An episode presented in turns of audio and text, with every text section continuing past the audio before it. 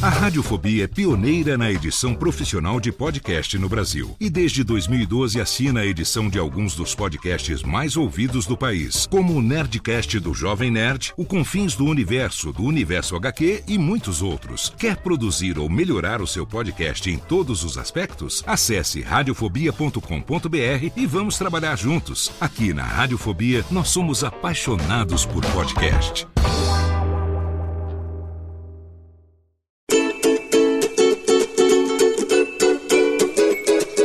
Voz Off, o podcast que conta as histórias de grandes nomes, do rádio, da TV, da publicidade. Grandes vozes que vão ficar para sempre em nossa memória.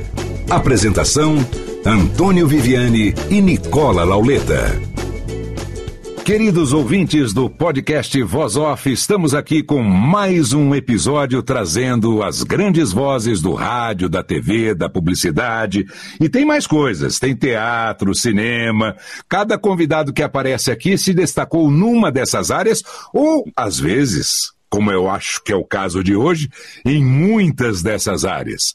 Eu estou aqui em Barueri, Nicola Lauleta, como é que está aí na Vila Mariana? Frio não? Estamos aqui, estamos aqui apostos para fazer mais um voz off sensacional. Agora eu quero que o nosso convidado só fale o nome do bairro onde ele está, por favor.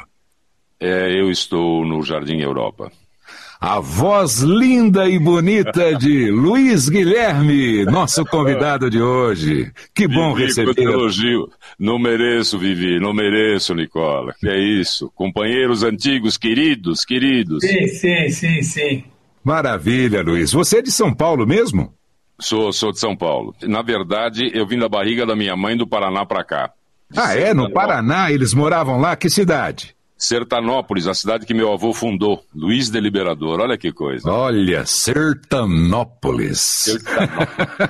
Luiz Deliberador, o seu avô fundou essa cidade? Fundou essa cidade. Ele era, ele era agrônomo, agrimensor, as duas coisas, e era encarregado de distribuição de terras do norte do Paraná.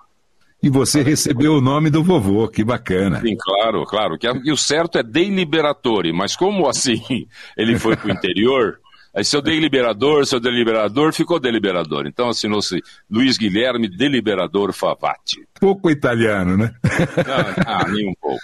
Aqui só dá italianada hoje. Viviane, Lauleta, Favati. Bem, gente, Vamos Luiz lá. Guilherme é uma das vozes que você acompanha não só em off, mas também no teatro, quantas peças maravilhosas ele fez, na televisão, quantas novelas, quanta coisa bacana. Ele foi dono de produtora de áudio. Aliás, foi assim que eu conheci o Luiz Guilherme, lá na Matrix, na rua Estados Unidos. E ele vai contar um pouquinho dessa história que, chegando do Paraná, veio na barriga da mamãe e nasceu aqui no bairro da Vila Mariana. Vila Mariana, Vila isso. Mariana. E Topo é. Pompeia. E eu, como eu conheço o Luiz Guilherme há muito tempo, também sei que ele foi um mestre de cerimônias um tempão, principalmente no meio publicitário, quando precisava de alguém para segurar a turma, chamava o Luiz Guilherme. É, Pô, todas tempos, as festas que eu me lembro, você, você, era você que apresentava, cara. Exatamente, clube de criação, aquelas coisas todas, é. era eu que fazia. Até fiz uma vez para a Arlete quando ela lançou aquela antena que era comunicação via satélite, aquela tremenda antena na, na, na República do Líbano, e ela me fez apresentar a antena. Uma imagem era um horror. Né? Mas o som ficava legal. Muito bem. Mas voltemos lá então na sua infância. Como é que foi? Tudo certinho na escola? Muitos irmãos? Conta um pouquinho da sua família pra gente. Adoro minha família, adoro ter família, né? Tem o lado dos deliberador e tem o lado dos Favati. Então o Favati, tudo que eu fiz tem uma coisa no artístico, Viviane e Nicola que vem do meu avô paterno, que é Guilherme Favati. Carlo Guglielmo Favati, que veio para trabalhar na roça, no café, perto de Ribeirão Preto, na fazenda Cravinhos, que depois se tornou a cidade de Cravinhos, ou como diz o Flávio Bellini, Little Acne. Né? e meu avô foi o primeiro diretor de teatro de Ribeirão Preto, mesmo trabalhando na roça. Tem uma foto do meu pai pequenininho, de calça curta, claro, sentado no palco com ele. E daí vieram as coisas.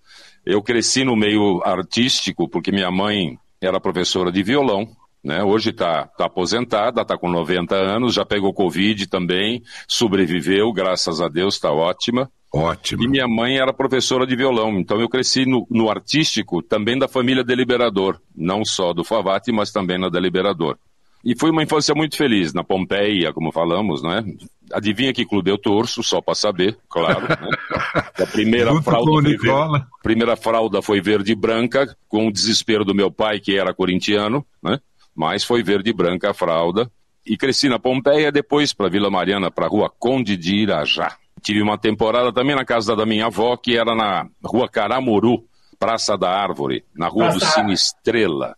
E eu sempre fui atrevido, né? Vocês sabem disso, que eu sou atrevido. Fazer o quê? Primeira vez que eu cantei em público, eu precisava tirar uma nota no Arquidiocesano para poder passar. Tinha um concurso de canto. Eu liguei para minha tia, que também tocava violão, minha tia Dalva. Falei, tia, tem que me acompanhar aqui porque eu vou fazer uma apresentação e preciso ganhar esse concurso.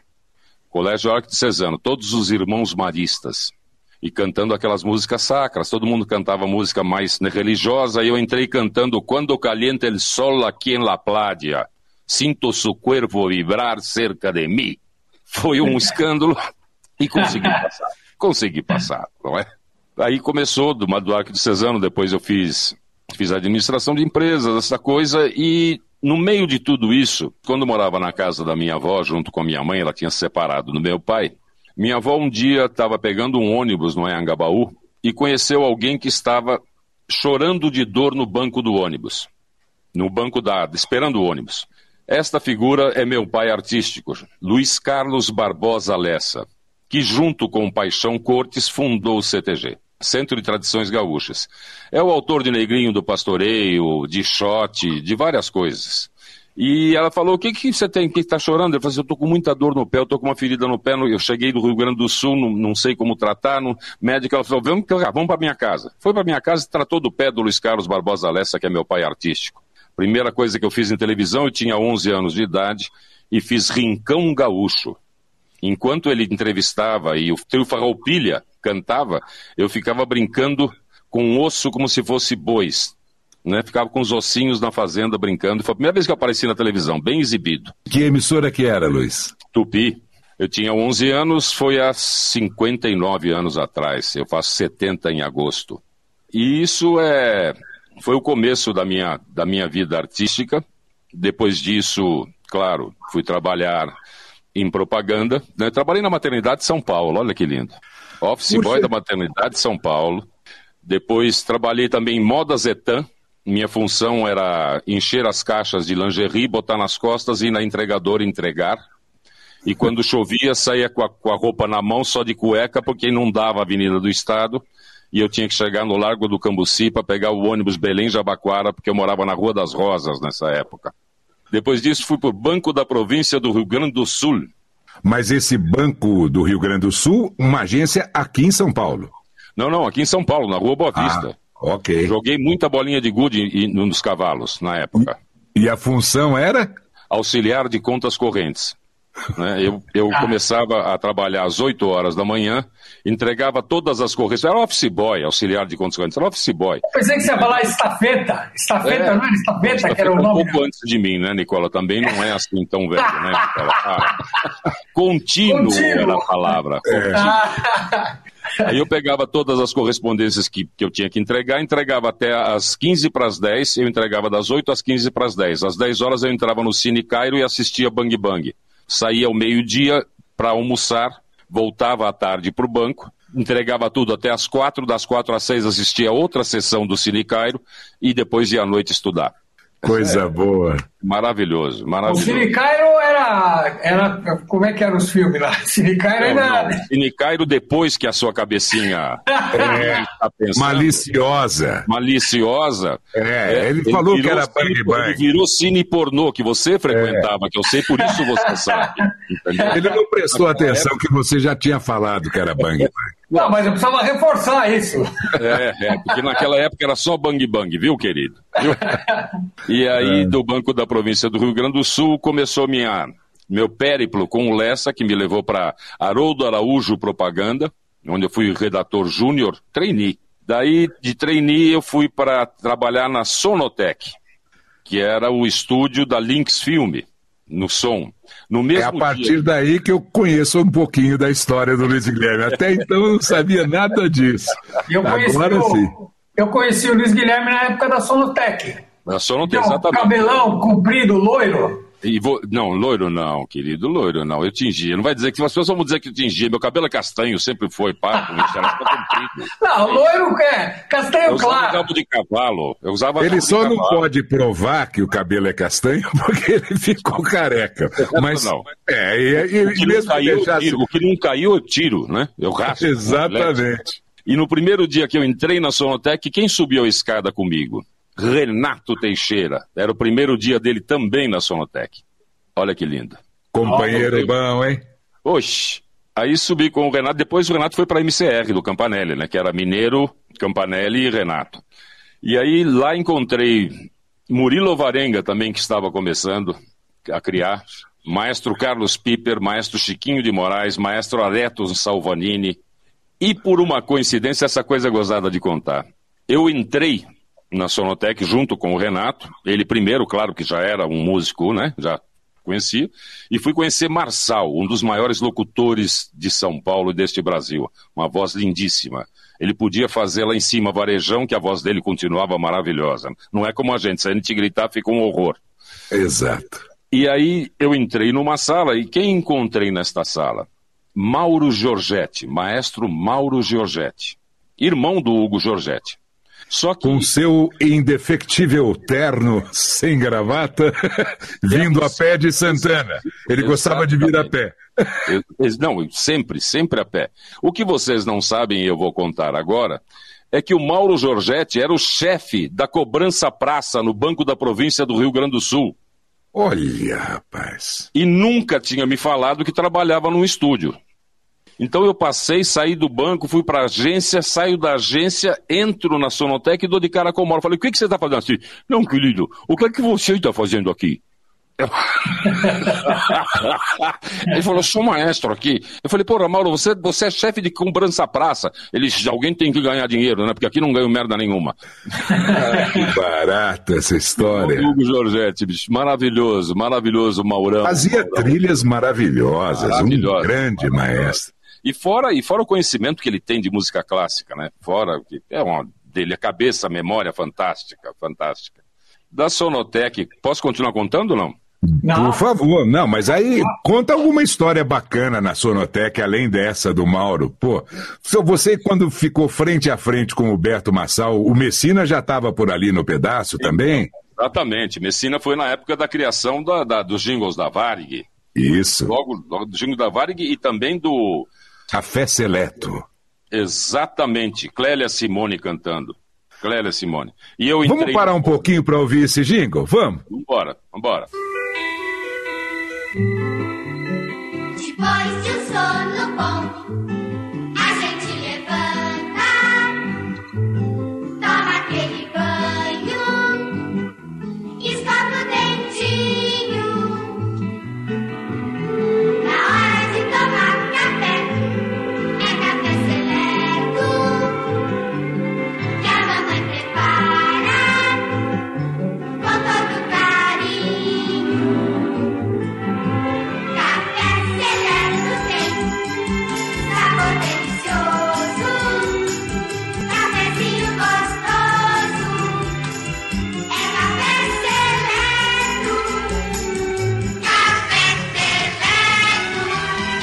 Café Seleto deseja a todos Feliz Natal e um próspero Ano Novo.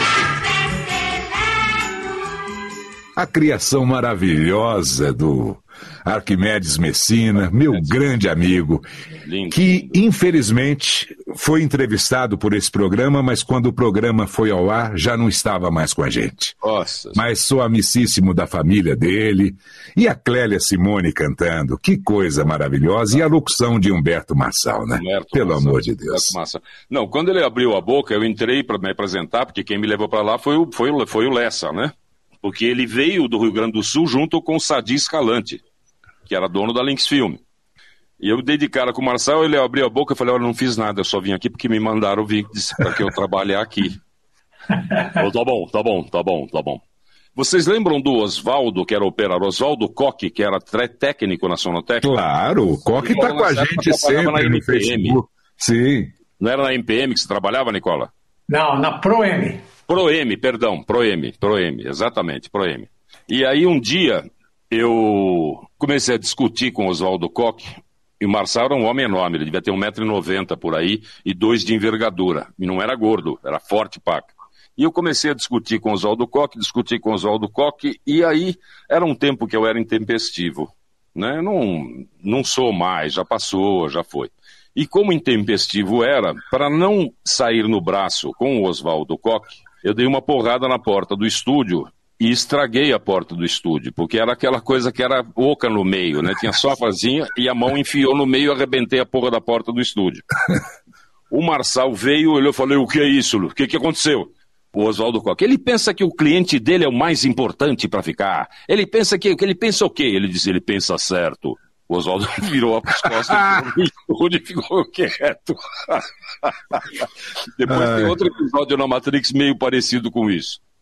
E era, e era, e o, e o Messina, o Messina era uma figuraça, como você falou, uma figuraça maravilhosa, né? Maravilhosa. Os jingles, né? Os jingles todos da Varig, seu Cabral vinha navegando quando alguém, né? Urashima Um nobre pescador salvou uma tartaruga e ela, como prêmio ao Japão, me levou. Olha que maravilha. Mas é, é as letras dele, sabe, são sensacionais. Na caixinha de fósforo, né? Não, tinha, uhum. não entendia nada de música, fazia tudo assim, com uma competência acima de não, qualquer suspeito. Chiquinho de Moraes, Carlos Piper fazendo arranjo. O Chiquinho uma vez, uma vez estava gravando um jingle para mim e ele botou a orquestra inteira dentro do estúdio da Sonotec, que era um estúdio enorme, né? E ele tocava vibrafone com quatro baquetas. Então ele escrevia, tocava paca. Aí ele escreveu toda a orquestra, tudo, tocando dentro do, dentro do estúdio. Não tinha, ainda era, era gravação em mono ou estéreo no máximo. Gravador de pé com aqueles flanges, lembra que nós estávamos falando dos flanges? Uhum. Eram as capas da, que, onde ficava a fita, ele estava tocando, aí ele falou, para, para, para, depois da quarta vez que começamos a gravar, ele falou, para, para, para, para, quem foi o cara que escreveu esta, esta que escreveu isso aqui para eu tocar no xilofone? No vibrafone, aliás, no vibrafone? Eu apertei o botão e falei, Chiquinho, foi você mesmo. Eu falei, esse cara é louco. Cortou duas baquetas. Esse era o Chiquinho de Moraes. ah, eu nunca vi uma figura tão louca na vida. Maravilhoso, maravilhoso. Ai, ai. Bom, mas aí, passada a Sonotec, você foi para Publi, Sol. Não, foi isso? Querido. Não? não? Querido, não. Saímos da, saímos da Sonotec para montar. Uh, não, você tem razão, desculpe. Para Publisol, junto isso. com Hernani Turini que eu conheci quando ele tocava junto com o Lessa. O Lessa tocava, criava coisas e ele tocava, Hernani Turini. Aí foi, mas porra, tinha, tinha o, o, sócio dele. Quem foi? For, for, foram poucas pessoas. A gente ganhou muito dinheiro, muito dinheiro, porque éramos só cinco para dividir a grana. Cinco. cinco. Bom, estava melhor que o grupo Titãs, né? Que são, é, eles eram em oito para dividir o cachê. Era o Hernani Turini, esse sócio dele, que me perdoe, já falecido, eu não consigo. Coutinho, engenheiro Coutinho, que era sócio do Hernani, mais Tel de Barros, Carlos Guerra, eu e tem mais um que agora não lembro. Imagina que não deu certo, né? Não deu certo, não deu certo. É a Publisol, mas fizemos muitas coisas boas. Aliás, eu tenho uma, eu tenho uma, uma historinha lá, que é muito linda. Vocês lembram daquele, daquela, daquela campanha que tinha duas calças para um paletó? Hum, eu não estou lembrado dessa, mas conta pra gente. Então, era uma campanha de, de, de, de, de rádio que era, eram duas calças e um paletó. Então você podia trocar as calças com o paletó combinavam. E quem gravou foi o Otelo Zeloni, que foi gravar a campanha. O cliente, que agora não lembro, contratou o Otelo Zeloni para gravar. E o Otelo foi e gravou, claro, com aquele, bom humor dele, aquelas coisas maravilhosas dele, ele gravou, né, com todo o sotaque italiano. Aí depois falou, sabe, é, é uma, é, é uma história um pouco triste, mas vamos lá. E eu queria gravar, sempre tive vontade de gravar. Vocês têm aí a trilha da, da, da Lenda da Montanha Encantada? Temos, temos. Ele falou, pode soltar, eu posso gravar em cima? Porque gravava em cima, né? Soltava o disco, né? passava e gravava em cima já, pronto, em mono. Aí ele gravou uma coisa chamada Il Testamento, que terminava assim, ti lascio l'indirizzo della mia tumba, perché tu vada a leggere nell'epigrafi, qui è morto un uomo. Era o testamento. Te deixo o endereço do meu túmulo e na minha lápide você vai ler: Aqui morreu um homem. Que lindo. Impressionante. Três meses depois ele faleceu. Que história que louco, bacana. né? Que coisa Que de louco, né? Emocionante, me emociona, me emociona muito. Bom, E Eu essa, essa trupe, essa trupe de cinco era contratada pela Publisol ou era uma joint venture já daquela época? Com, Éramos porque o estúdio a gente tem que falar que era do Salomão Esper e do Velasco, né? Seu Zé não, Velasco. querido, não, querido, não, querido, não é Salomão Esper e Velasco, era do Hernani Turini e do Coutinho, não era, era não era para Publisol ainda, é por isso que eu falei que não era. Ah, ok, desculpe. Não, eras- éramos sócios, éramos cinco sócios, por isso que eu falei que não dava grana para ninguém. Éramos Uhum. cinco sócios e não tínhamos coisas todas, né? E eu lembro do Chico Palmeiro, o lindo Chico Palmeiro, meu compadre, meu compadre, locutor maravilhoso, que ele tinha que fazer uma locução que era silhueta hairspray, tripla proteção para o seu penteado. Adivinha, tripla proteção para o seu penteado. Não, silhueta hairspray, a música era do Telo, o jingo era do Telo. Silhueta hairspray, tripla proteção pro seu penteado. E a assinatura era silhueta hairspray, tripla proteção. E o Chico, com aquela calma que ele tinha, depois da quinta vez, não grava essa coisa, porra, não faz mais fácil isso. Eu digo, Chico, fica calmo, vamos sentar, conversar um pouco e você grava. Ah, que barato. Oh, meu Deus, era só som. Só som era a produtora do Hernani Turini. Da Certo. Só Som, saímos Pança e eu e fomos para Prova, do Escatena. Fundamos, só de nome, porque não tinha nota, não tinha nada naquela época, vocês lembram bem, era LP, Luiz e Pança. Na prova nos juntamos, nos juntamos a Caetano Zama, então ficou LPZ, da LPZ, Luiz Pança e Zama, e ficamos como Joy Inventory, né, claro, junto com Escatena. E aí era o Areton, que era o maestro. O Areton tinha uma característica, também falecido, uma característica maravilhosa. Se você desse um, um jingle bom para ele, ele fazia uma maravilha. Se você desse um jingle ruim, ele não conseguia fazer nada bom. Chegava uma hora que ele desistia. Aí eu tinha que convencê-lo a fazer o arranjo do jingle ruim. Porque o cliente queria aquele jingle, entendeu? Era Certo. muito legal. E nessa época tinha quem na prova? Tinha Zé Rodrigues. Que legal. Tinha a Salles, né, nessa época, que me pediu um jingle. E aconteceu esta coisa. Para Mirinda. Mirinda era Fanta. Era Fanta no sul. Mirinda, a base de laranja. E o Zé fez um jingle maravilhoso. É Mirinda, é Mirinda, gostinho gelado de verão. É Mirinda. É? É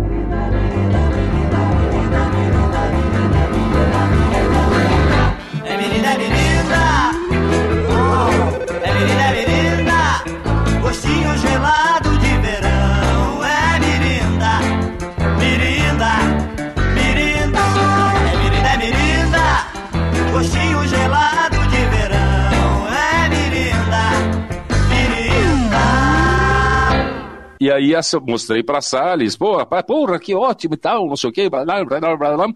Aí depois disse, ah, Luiz, o cliente recusou o jingle. Eu falei, como assim recusou? Recusou o jingle. Nessa ocasião eu fui pra lá pra fazer alguma coisa, gravar alguém, eu não lembro o que, em Porto Alegre e o jingle estava tocando no ar. Oh, Olha, não o nosso jingle, mas um jingle exatamente igual ao que nós tínhamos feito, que alguém fez por um preço muito mais barato do que o cobrado em São Paulo, e eles puseram no ar. Aí o, eu fui para a sala e falei, olha, gente, acho que aconteceu alguma coisa, vocês mostraram para o cliente, o cliente resolveu, claro, né, com manteiga, conversando com manteiga, né? Sim. E, ele, e, o, e, o, e o cliente resolveu pôr no ar e, e esqueceu de avisar que estava no ar o jingle. Mas tanto, tanto ele gostou que ele gravou com outras pessoas, com outra produtora e colocou no ar em Porto Alegre, né? Então queria avisar vocês que vocês me devem um jingle, o valor do jingle que eu tinha cobrado. Não, Luiz, mas se não fomos nós que fizemos, eu digo, então, eu vou ter que ir atrás de quem foi que fez para saber que foram vocês que ordenaram. E aí eles pagaram o jingle. A publicidade de uma época é, dinossáurica, digamos assim, né? Não franze a testa, Nicola. É, e onde não acontecia muito essas coisas, né? então, aí era a prova. Da prova saímos, saímos Pança e eu da prova. E fomos aí sim para a Publisol de José Velasco e do querido, por favor, diga o nome dele, Antônio Viviane. Salomão Esper, que, que maravilha. A gente chamava ele de Salomão Extra, porque ele não parava um minuto, né? 15 coisas ao mesmo tempo. E encontramos lá Zelão, meu compadre também, Zelão, querido, Zelão, e outros arranjadores, junto com o Theo. Depois chamamos o Theo para trabalhar junto lá. Murilo Varenga também fazendo o jingle. O Theo fez aquela maravilha que era o VASP, né? Que era o jingle da Sim, VASP. que o Chico Palmeiro assinou na Sim. primeira gravação. Perfeitamente. Futuramente, na década de 80, o Theo refez o jingle e eu tive o prazer de assinar lá na é isso publicação. Aí, é isso aí, isso aí. Maravilhoso, maravilhoso. Muitas coisas maravilhosas. E mais o VASP, claro. O VASP era excepcional, excepcional. Atenção você com essa ficha na mão, dirija-se ao portão, embarque, embarque nesse, avião. Hoje, a VASP abre suas asas. Que lindo, que lindo. Que lindo. Para você ganhar altura, viajar. Uau. Voo e é, demais, demais, demais. Um Theo era. Julinho Xavier. Julinho Xavier da Silveira era o diretor do, do filme, era da UMAP. Era para UMAP. Uhum.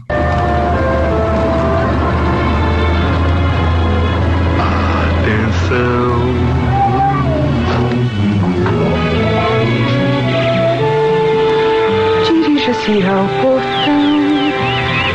Embarque nesse avião.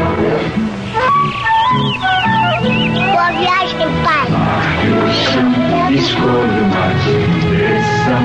Voe com uma paz, quem solte a sua imaginação. Voe, Vasquez.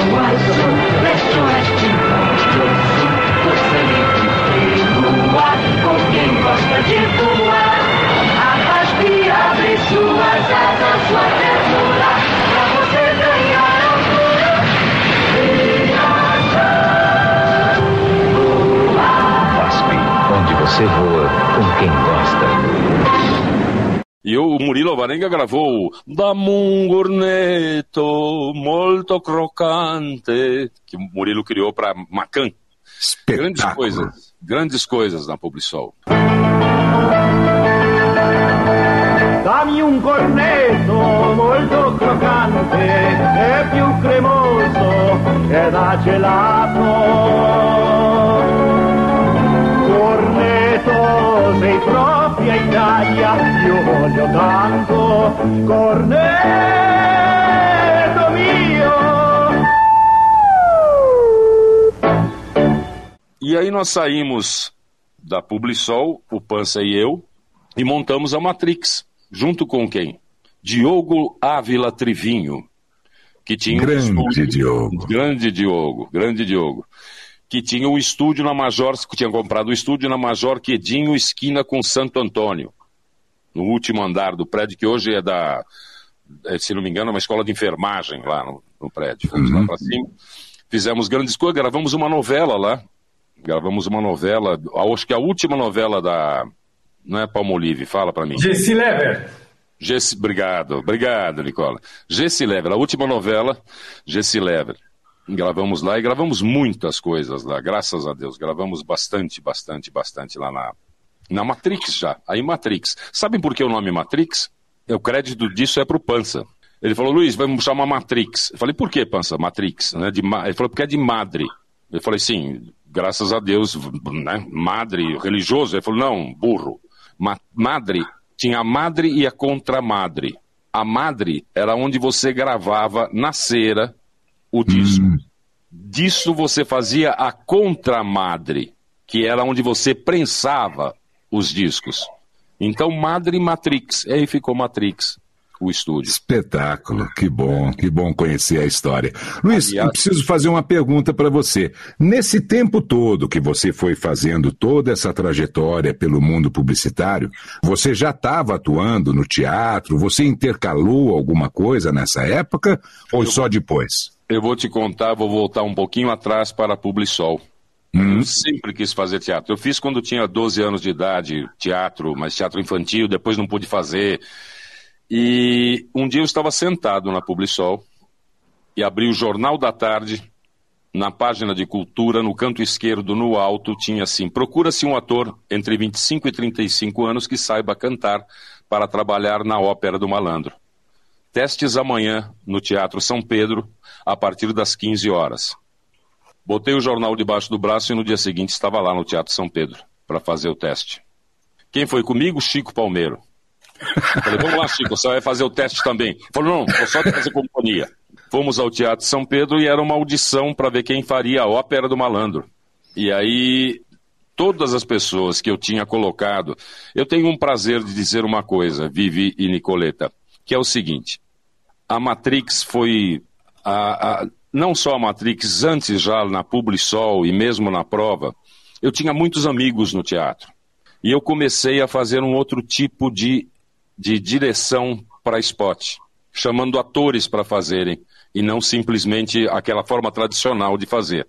O primeiro que fez isso foi o Neville Jorge Trebelcó, que estava na Sonotec ainda, que fez Conversado, o spot Conversado. Ele que era um troglodita, falava seis, seis línguas, né? Não é Sim. Não. Falei troglodita de propósito. Porque alguém fala seis línguas tem que ser um troglodita e não poliglota, né?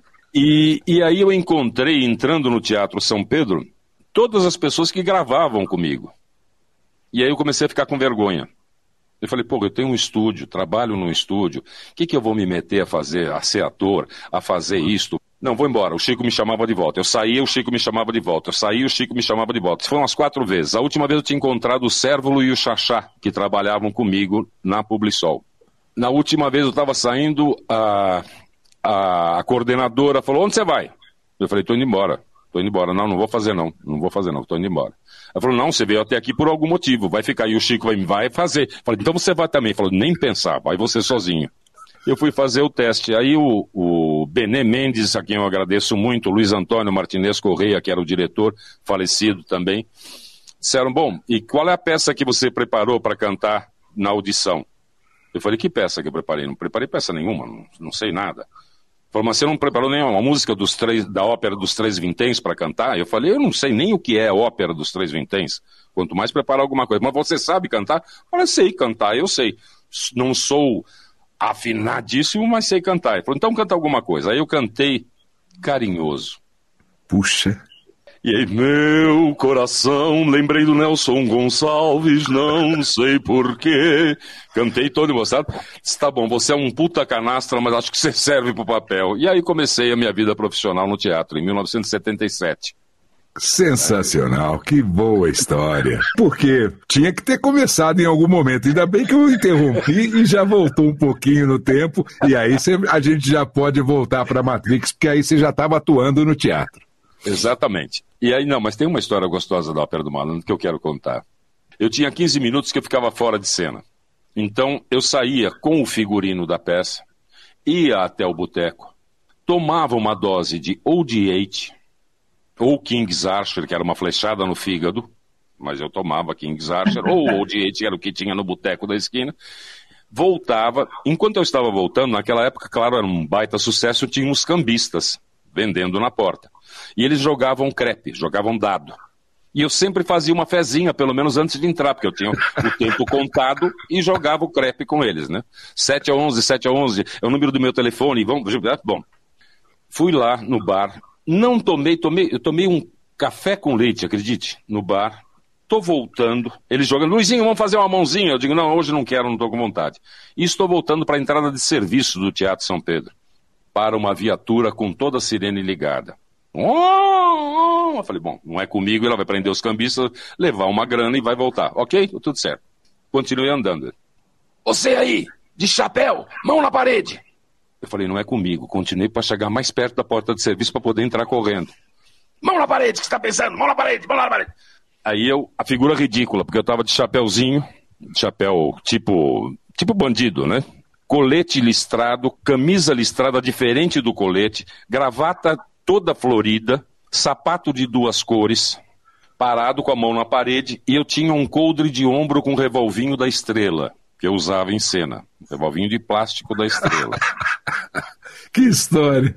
Mão na parede, mão na parede. Falei, ok, o uh, que, que eu faço agora? Seu documento, eu digo, querido, desculpe, eu não sou palhaço assim, é que eu sou ator, eu, eu saí para tomar uma no bar, estou voltando, e meu documento está no camarim. Sou, dá licença, eu vou lá, pego e volto e mostro. Aliás, eu tenho que entrar em cena, eu tenho que entrar em cena. Alguém vem mostrar para o seu documento. Cala a boca, cala a boca!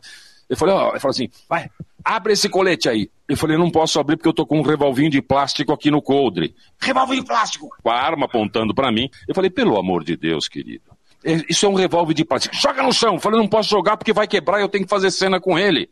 Joga no chão. Eu falei, é de plástico, eu não posso jogar. Aí os caras deviam assistir muito filme americano. Falou, então pega o revólver com o dedão, com o dedinho e pega no chão. Aí aquela coisa de pinça, né? Dedo, uhum. o dedão e o dedinho. Tirei, botei no chão e falou, chuta pra cá. Falei, se eu chutar vai quebrar, porra. Tem que cena. Devagar.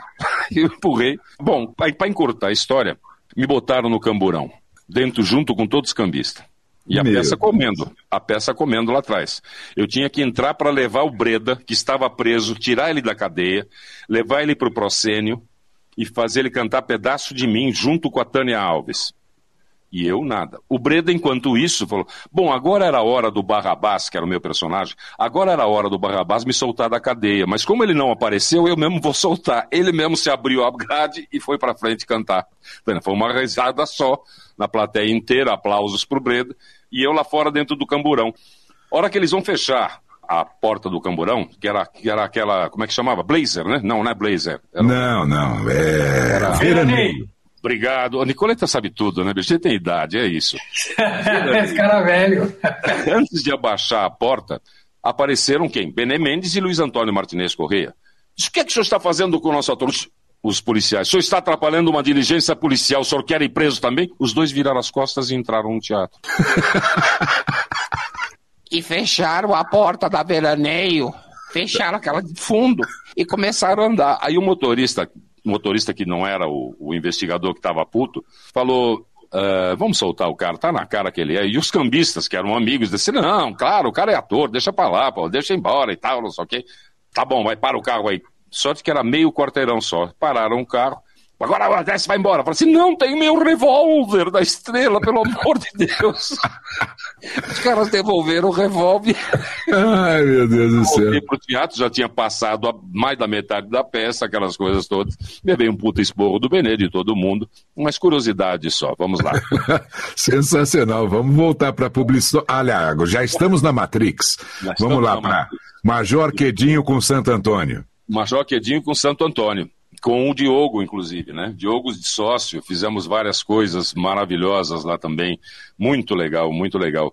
A Matrix era no, tinha dois andares, no primeiro andar era a parte de, de escritório e no último andar era o estúdio, que era o estúdio de Diogo, enorme, maravilhoso. Fizemos muita coisa lá também. Nicola fez muita coisa com a gente lá, né, Nicola? Sim, Eu só conheci lá posteriormente, quando é. o Beto Estrada pegou o estúdio, né? Pegou, era, era enorme, era sensacional.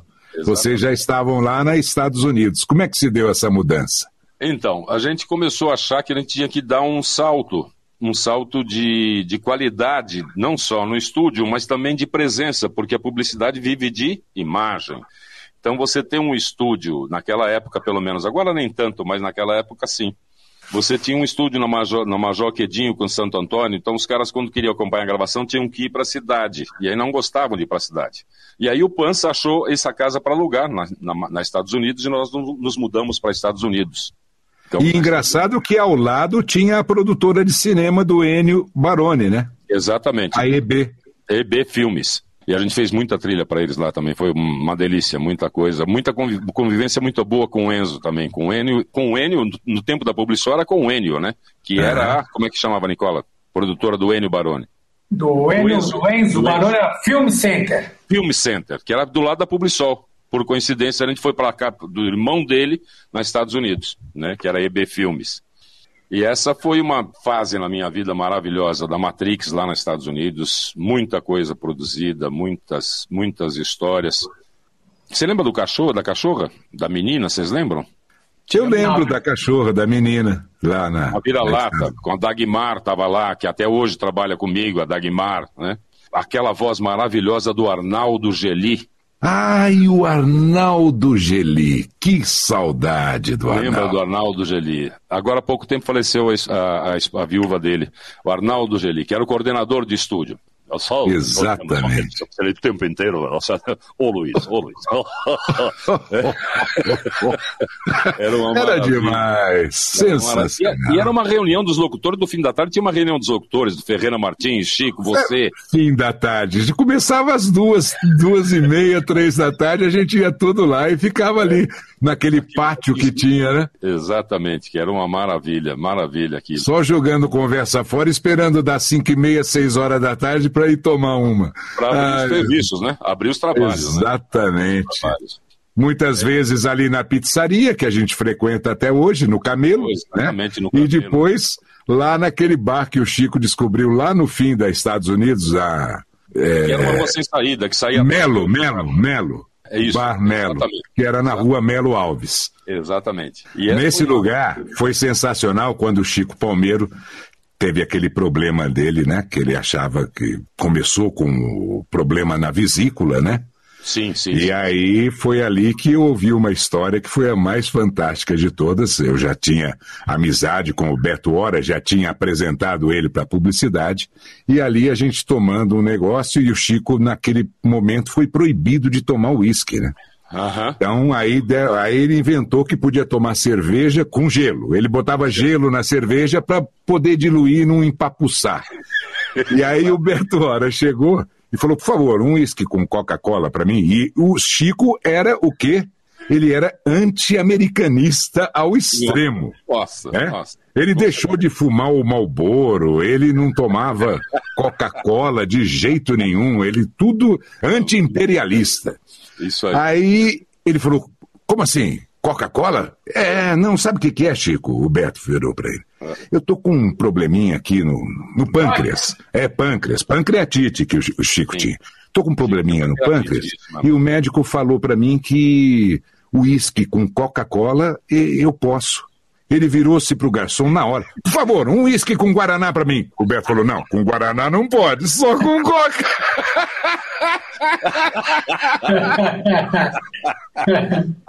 Aí que ele se tocou que era uma grande gozação, sabe? Ai, meu Deus, que história boa de lembrar. Isso mesmo, mas era, foi uma época deliciosa lá, né? Deliciosa, maravilhosa.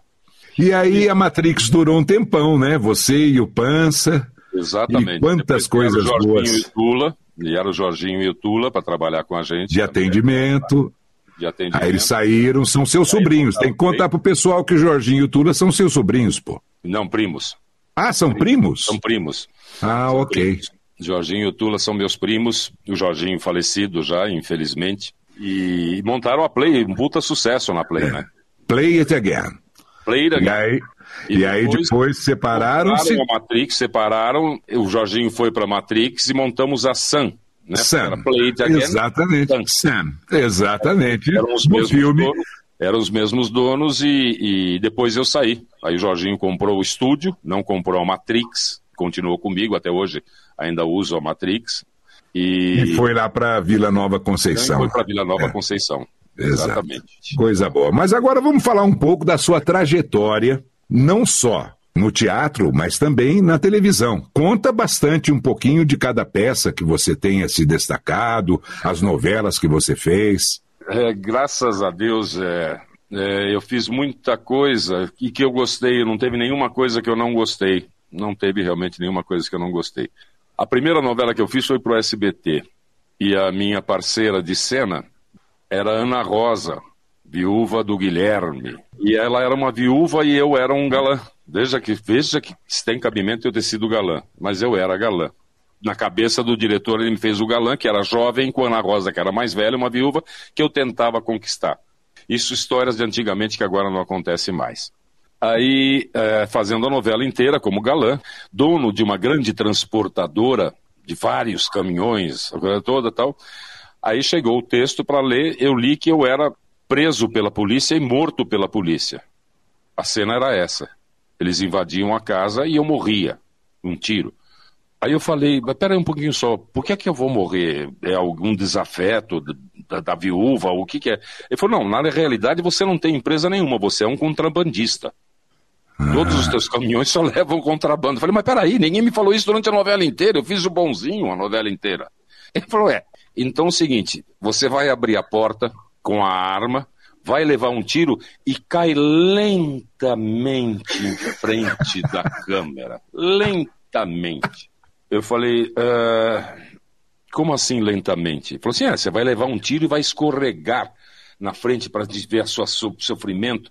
Bicho, fez o barulho do tiro e eu caí mais rápido do que um raio no chão.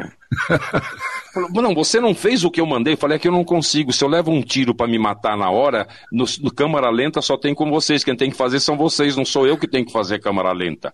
Que maravilha, que maravilha. Ai, meu Deus do céu. Que maravilha. Mas Aí fui, eu fiz, uh, fiz algumas coisas que foram, foram de destaque mesmo. Uh, eu fiz Pecado Mortal, na Record já, eu fiz Pecado Mortal, que eu fazia um, um bicheiro italiano, que era muito legal, Pecado Mortal, com a querida Beth Coelho e a Jussara Freire. Beth, uma ex-amante, e a Jussara Freire, minha mulher atual com Fernando Pavão, Felipe Cardoso, um elenco maravilhoso, né? Carla Cabral, é, Sônia Lima, nossa, um, foi, foi, muito legal de fazer, gostei muito de ter feito Pecado Mortal. E fiz também uma série de novelas do Lombardi, né? Que era Kubanacan, que era com a Nair Belo, minha mãe era Lolita Rodrigues, e eu fazia. Nossa, que dupla! você imaginou a gente contracenando com as duas loucas, né? Maravilhosa. Só risada, né? Só risada. Pasquim era o, era, o, era o ator principal, né? Era o protagonista, era o galã. E eu fazia um um alfaiate durante o dia e um coreógrafo à noite numa boate de strip. Homossexual completo. Ai, minha, sobrancelha, minha sobrancelha à noite era, era ruiva e tudo assim, tudo o tempo inteiro maravilhoso, maravilhoso. Não, não, querida, tá ruim, tá ruim. Mexe a perninha direito, mexe, mexe. Não, não, não, não. Vou te ensinar como é que é. E fazia como é que tinha que se dançar. Mentira, né? Mas tudo certo. É. Deixa eu falar no nome de um personagem aqui, que eu sei que vocês são muito chegados. Uhum. E eu queria que você dissesse como que você o conheceu. Nosso querido Nelson Porto. Nelson Porto, que maravilha. Nelson foi na época da Matrix. Não, ele estava na CBBA. Era diretor de criação da CBBA. Era cliente. Era cliente.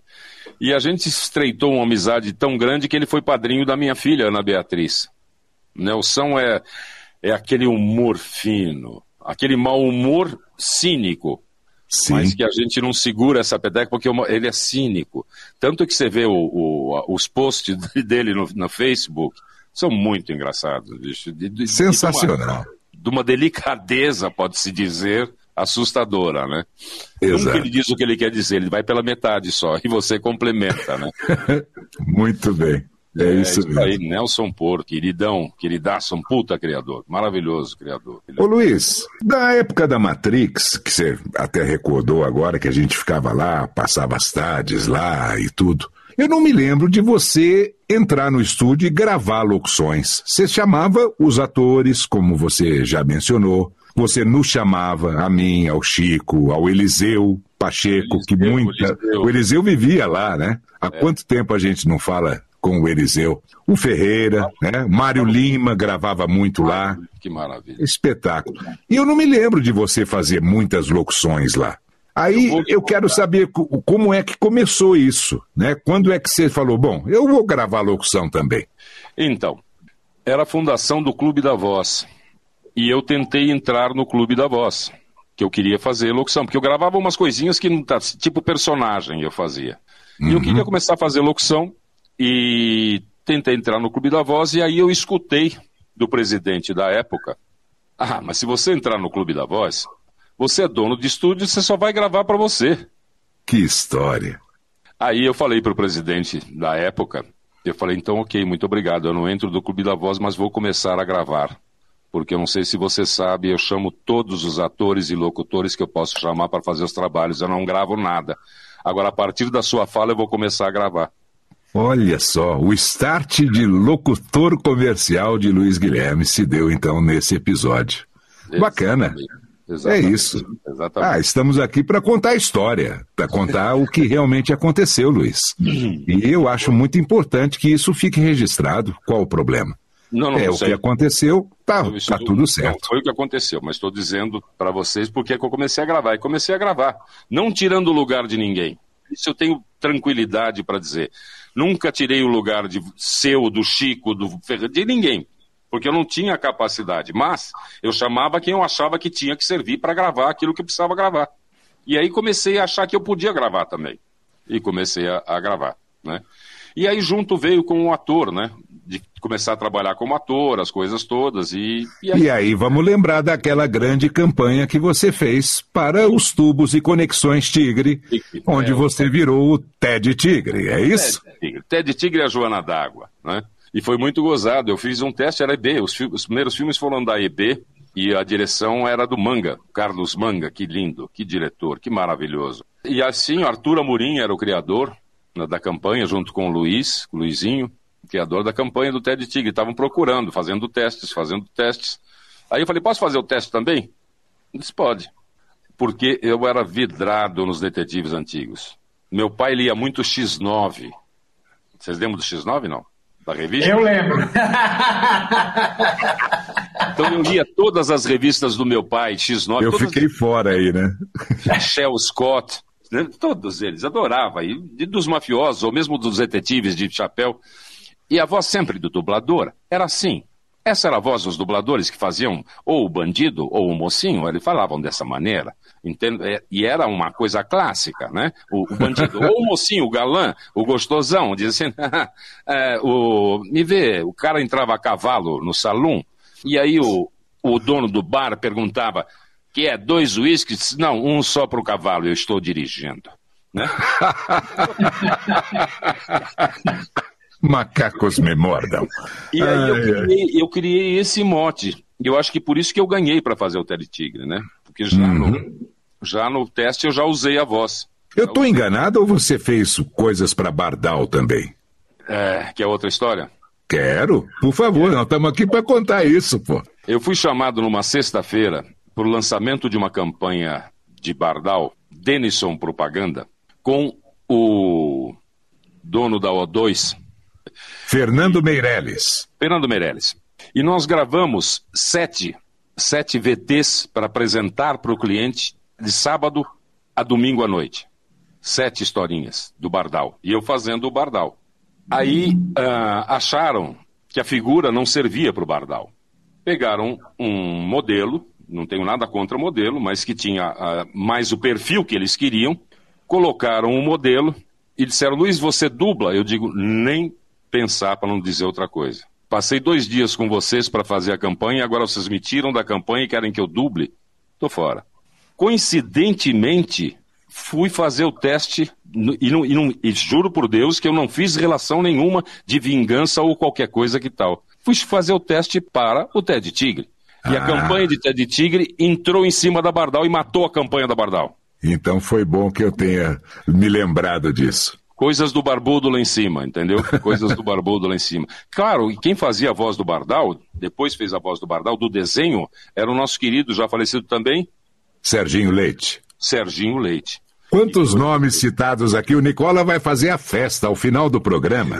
Normalmente, essas pessoas todas que nós estamos citando, o Nicola faz um apanhado geral porque foram citadas, além de colocar muitas das suas locuções. Você vai ver, isso aqui vai ficar muito legal. Ai, que delícia, mas uma delícia estar conversando com vocês e lembrando de tudo isso que eu já fiz junto com vocês. Temos uma carreira juntos. Que delícia. Sua última novela qual foi, Luiz? Minha última novela foi, quer dizer, participação foi Tempo de Amar na Globo, mas a última novela que eu fiz que adorei fazer foi Escrava Mãe na Record. Uhum. É, fazia o Coronel Quintiliano, que era uma novela de época, muito boa. A gente ficou em Campinas, gravava nos estúdios de Paulínia e gravava na fazenda Santa Gertrudes, que era uma maravilha alugada também, que era a minha fazenda, claro. Cinema você fez? Cinema, eu fiz algumas coisas em cinema e vou falar para vocês agora em primeira mão nesse nosso podcast.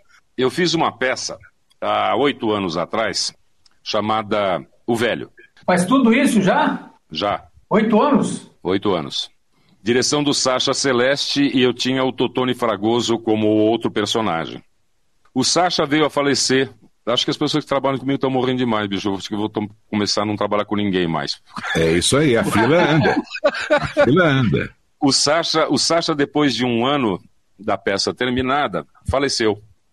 E eu botei na minha cabeça que eu tinha que fazer um filme em homenagem ao Sacha Celeste, que era um amigo querido e um puta diretor.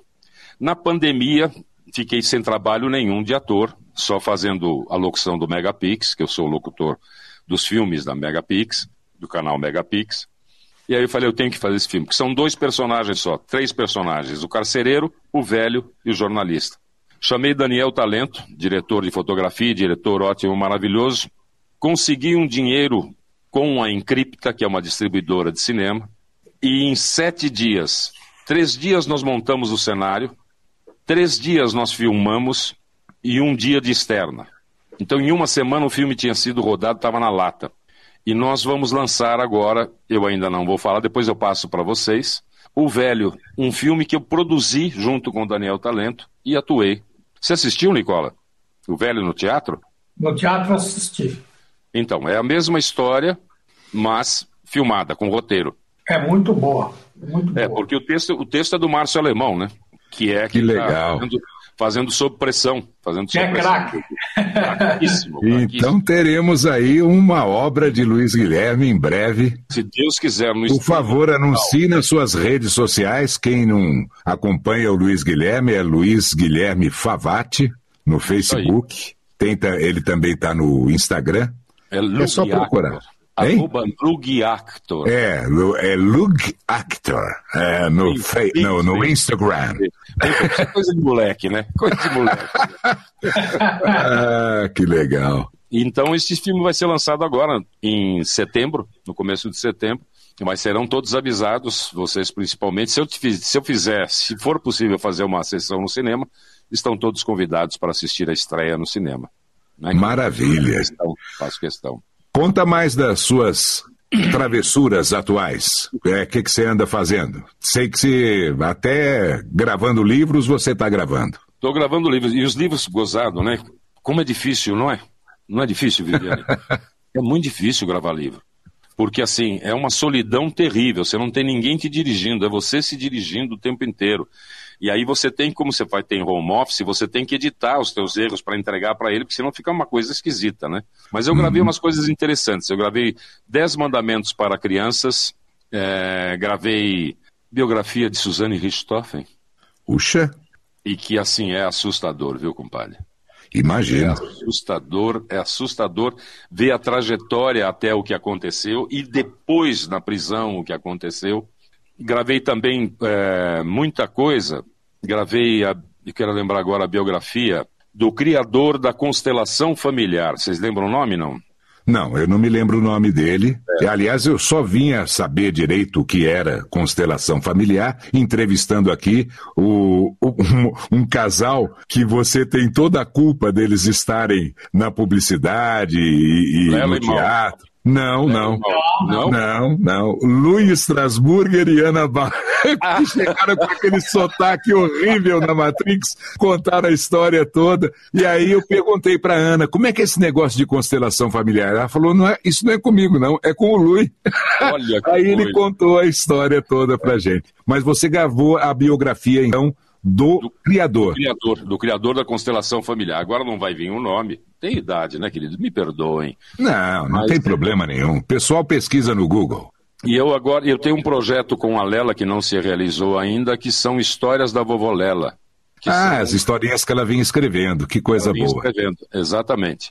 E tem uma outra coisa que eu vou fazer agora, que são livros para crianças, como personagem não como narrador do livro, mas como personagem, que não okay. dá para dizer ainda porque eu não tenho autorização para isso, né?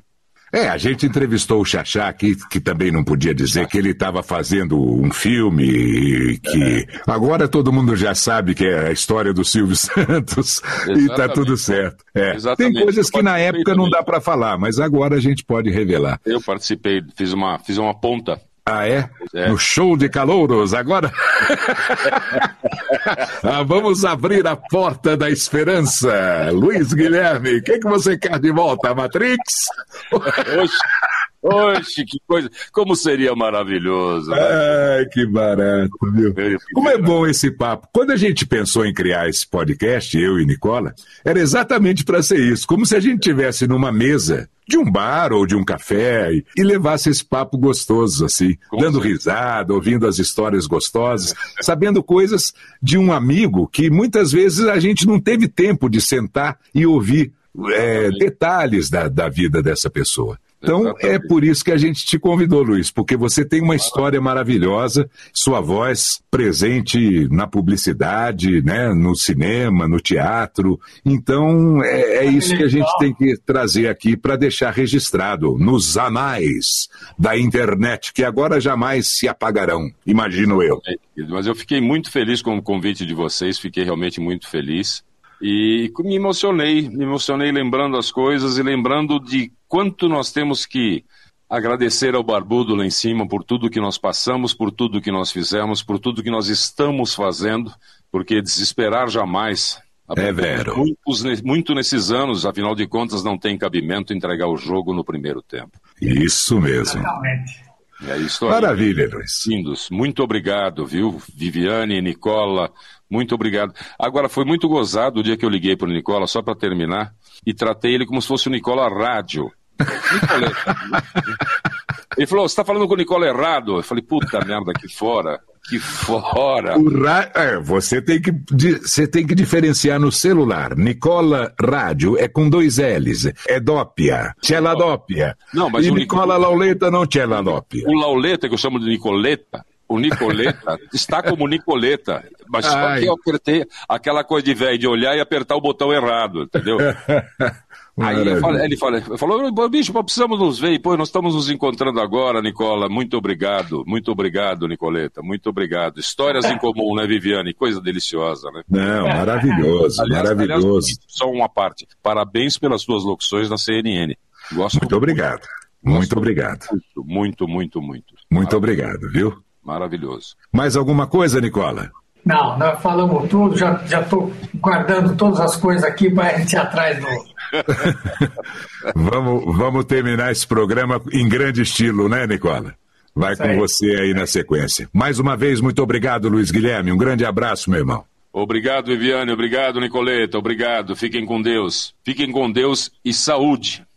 Ouvintes do podcast Voz Off, muito obrigado pela audiência nesse programa que trouxe Luiz Guilherme Favati, nosso grande amigo e grande voz, registrado aqui no nosso Voz Off. Um grande abraço e até o nosso próximo episódio.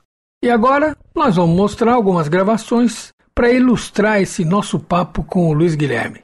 Primeiro, a gravação do Il Testamento que o grande e saudoso Otelo Zeloni fez na sua som do Luiz poucos dias antes de falecer. Non voglio che tu sia lo zimbello del mondo. Ti lascio il sole che lasciò mio padre a me. Ti lascio il mio sorriso amareggiato. Pane e sale. Ma non tradirmi. Il mondo è povero oggi. Si è tanto insanguinato questo mondo che è diventato povero. Di essere così, conquistando la pace del mondo. Ti lascio la mia notte incompiuta e l'arma con la canna arroventata. Non l'appendere al muro. Il mondo ne ha bisogno. Ti lascio i simulacri degli eroi con le mani mozzate madri vestite a bruno, fanciulle violentate. Ti lascio la memoria di Bengtsen e di Auschwitz. Fa presto a farti grande. Nutri bene il tuo gracile cuore con la carne della pace del mondo. Ragazzo, ragazzo, ricordati che milioni di fratelli innocenti svanirono a un tratto fra le nevi gelate, in una fossa comune e sfregiati. Li chiamano nemici. Già, i nemici dell'odio. Ti lascio l'indirizzo della tomba perché tu vada a leggerne l'epigrafe. Ti lascio gli accampamenti di una città con tanti prigionieri. Dicono sempre sì, ma dentro loro mugghia l'imprigionato no dell'uomo libero. Anch'io sono di quelli che dicono fuori il sì della necessità ma nutro dentro il no. È questo che ti lascio. Io conquistai il diritto di essere fiero. Tu sforzati di vivere. Salta il fosso da solo. Fatti libero. Attendo un uomo. È questo che ti lascio. O Luiz também falou do comercial da Ducal, que vendia um terno com duas calças e que foi estrelado por nada menos do que o jovem casal de estrelas na época em que ele foi rodado, Glória Menezes e Tarcísio Meira. E a locução final foi de ninguém menos do que o saudoso Humberto Marçal. Depois vocês dizem que nós demoramos. Eu já estou pronta. E eu também. Ué, e esta calça? Ora, meu bem, esta é roupa com duas calças, só a Ducal tem. Uma calça para usar com terno e a outra para uso esporte.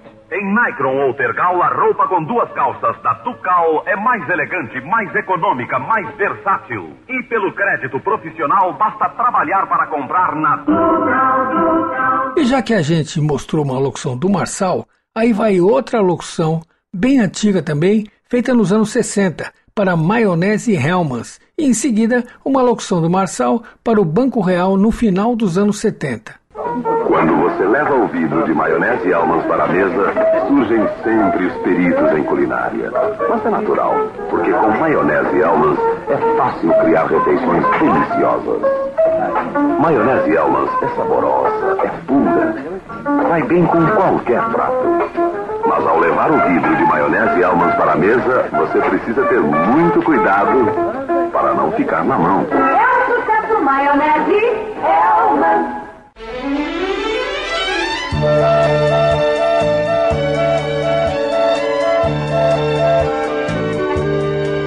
Para resolver problemas do dinheiro que falta ou do dinheiro que sobra, conte com a assistência técnica do gerente do Banco Real. Pergunte. Ele responde com a mesma exatidão com que responde pelas 10 empresas do Grupo Real.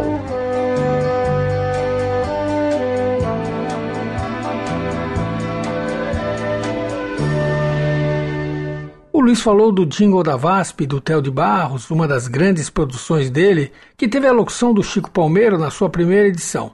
Mas, muito tempo depois, ao fazer um novo arranjo do jingle, o locutor escolhido foi o Antônio Viviani. Atenção, Viaje bem, viaje VASP. céu azul. Viaje bem, viaje VASP. Atenção, você com essa ficha na mão, dirija-se ao portão, embarque nesse avião. Boa viagem! Largue o chão, escolha uma direção, aperte seu cinto e solte a sua imaginação. Céu azul, leste, oeste, norte ou sul, você livre pelo ar, com quem gosta de voar. A VASP abre suas asas, sua ternura, pra você ganhar altura, viajar. Voar. Viaje com a gente. Viaje bem, viaje VASP. Agora vamos mostrar uma série de locuções do Eliseu Pacheco, que frequentava o Matrix Studio do Luiz do Pança. A última das locuções é a abertura de um comercial do Ted Tigre. Somente um lubrificante contém a tecnologia capaz de garantir a performance de um verdadeiro puro sangue, como a Ferrari. Shell Helix. O mesmo Shell Helix que você usa no seu carro. E a corrida continua. BMW. Venha voar com a companhia que está unindo o mundo. Venha voar pelos seus amigos da United Airlines. Folha, líder em classificados. Programa em Fidelidade Jovem Tan. A TAM quer ficar com você. Nova linha Mega System Água. Porque mil são os outros. Gravador de DVD, a Philips que criou. Os outros para ver. Compre novidade. Compre Philips. Unibanco. O Banco Único. Pioneer Putação Technology. BIC apresenta Quem Pegou Minha BIC. BIC apresenta Quem Pegou Minha BIC. Pergunta de Gustavo Almeida de Itu. Ted, o telhado da minha casa é enorme. Dá para usar calhas de PVC. E já que a gente está falando do Ted Tigre, vamos ouvir uma série de comerciais estrelados pelo Luiz Guilherme e com a locução final do Chico Palmeiro. Ted Tigre, preciso da sua ajuda. A senhora usou tubos e conexões chip?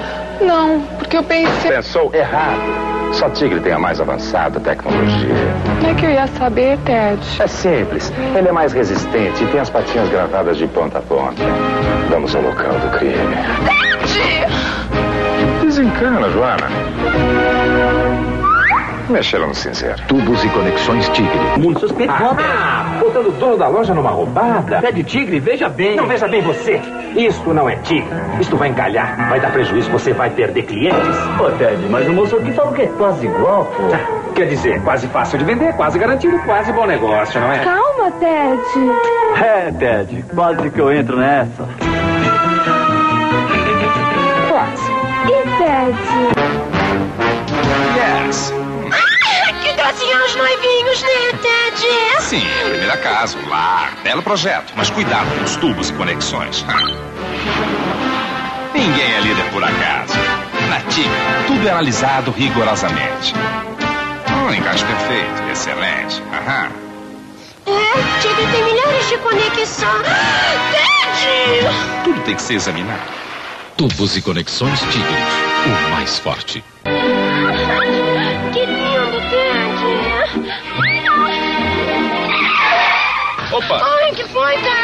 Esta obra não tem tubos nem conexões Tigre. Como é que você sabe, Ted? Dá um luto, Joana. Ah, Viu? Não tem as patinhas gravadas.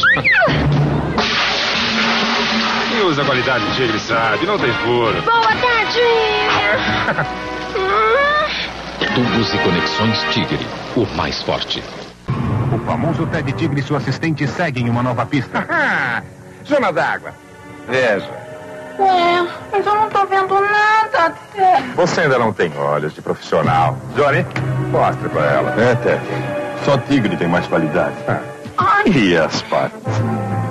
Tubos e conexões, só Tigre. O resto é suspeito. Né, Ted? Tigre, acima de qualquer suspeito. Tubos e conexões Tigre. Nós também falamos do Serginho Leite fazendo a campanha de Bardal. Só que nós vamos apresentar aqui um dos maiores personagens que o Serginho fez, o Tony Tiger da Kellogg's. Eu por todos os lares. Vem aí uma grande novidade para o café da manhã. Oi, Tony. Oi, Cris. E tudo depende da aprovação de um grande homem. O novo cereal de chocolate. Hum? Hum. É bom? Bom, é demais! Ele aprovou! Novo Sucrilhos Chocolate faz parte de um café da manhã nutritivo. Agora o seu Sucrilhos vai deixar você chocoloco. E para finalizar esse voz off, só faltava mostrar o premiado comercial da Pompeia Veículos, em que participam a Lela, que é a Rafaela Puópolo, o Luiz Guilherme e com assinatura do Chico Palmeiro. Palmas pra Dona Clotilde! pois não, em que posso ser útil? Dona Clotilde, por que sorriso? Bom, é porque na Pompeia Veículos, onde eu trabalho, é sempre assim. Eu recebo todo mundo sorrindo. Dona Clotilde, olha comercial assim não dá, não é de graça ah, dá não. sim, a Pompeia dá um jeito pra tudo. Foi o caso do senhor. Carro novo, usado, equipamento. Meu caso, Dona Clotilde, é que a senhora veio aqui para cantar, não é? Vamos lá então? Mas por favor. bem, está bem, o cliente sempre manda. Mais um sapinho. Seu automóvel leve na Pompeia. Dona Clotilde, muito obrigado. Próximo candidato, então. Por favor, me dá mais uma oportunidade, vá.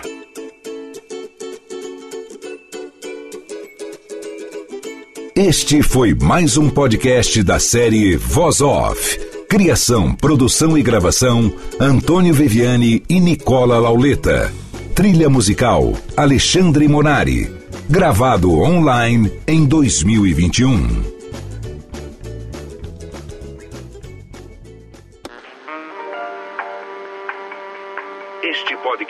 Foi publicado pela Radiofobia Podcast Network.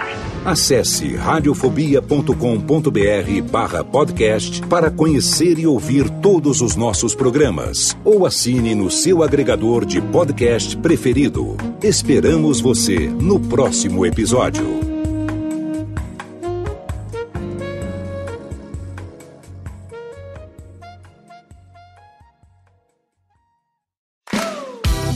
Eu sou Léo Lopes e quero convidar você a ouvir o Pod Notícias, a sua dose semanal de informação sobre o mercado de podcasts no Brasil e no mundo. Um podcast curtinho de 15 minutos com o resumo de tudo que acontece nesse universo do podcast que cresce a cada dia e que chega até você toda segunda-feira às 7 horas da manhã no seu agregador de podcast preferido e também no YouTube. Acesse agora em podnoticias.com.br.